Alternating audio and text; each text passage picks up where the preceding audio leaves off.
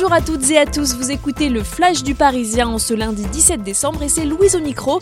Voici les sujets que nous avons retenus pour vous.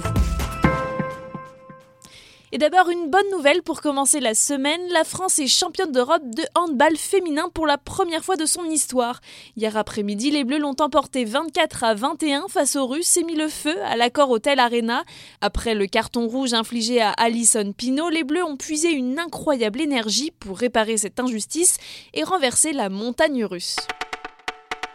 Nouvelle mise en examen pour Alexandre Benalla, l'ancien chargé de mission de l'Élysée, est soupçonné d'avoir malmené un manifestant le 1er mai au Jardin des Plantes à Paris. Le 29 novembre dernier, pendant 8 heures, il a raconté sa version des faits devant les juges et nous avons eu accès au procès verbal. Benalla a évoqué un réflexe citoyen. Quant au selfie sur lequel il apparaît une arme à la main, on décompressait de façon très festive, s'est-il justifié. Benalla a affirmé que l'arme n'était qu'un pistolet à eau. C'est l'une des principales revendications des Gilets jaunes, RIC, référendum d'initiative citoyenne. Samedi dernier, lors de l'acte 5 de la mobilisation, plusieurs porte-paroles ont réclamé sa mise en place. Alors comment ça marche? Eh bien c'est simple. Si une proposition de loi obtient 700 000 signatures, l'Assemblée nationale aurait l'obligation de la soumettre au vote de tous les Français. Mais ce n'est pas tout, le référendum pourrait faire annuler une loi, demander le départ d'un élu ou même carrément faire changer la Constitution.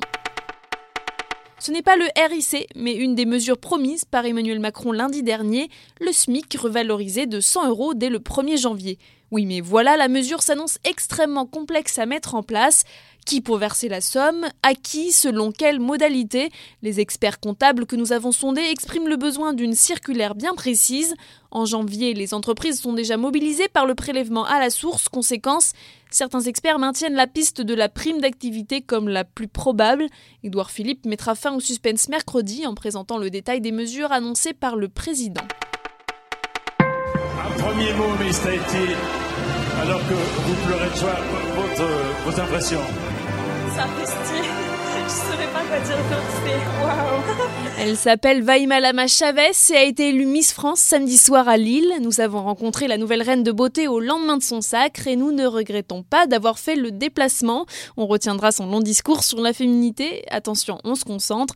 Il y a des femmes qui sont des femmes, comme il y a des femmes qui sont des hommes, et il y a des hommes qui sont des femmes. La Tahitienne a également fait preuve d'un humour déjà légendaire, voici sa blague préférée. Comment appelle-t-on une représentation d'aveugle? Le Festival de Cannes.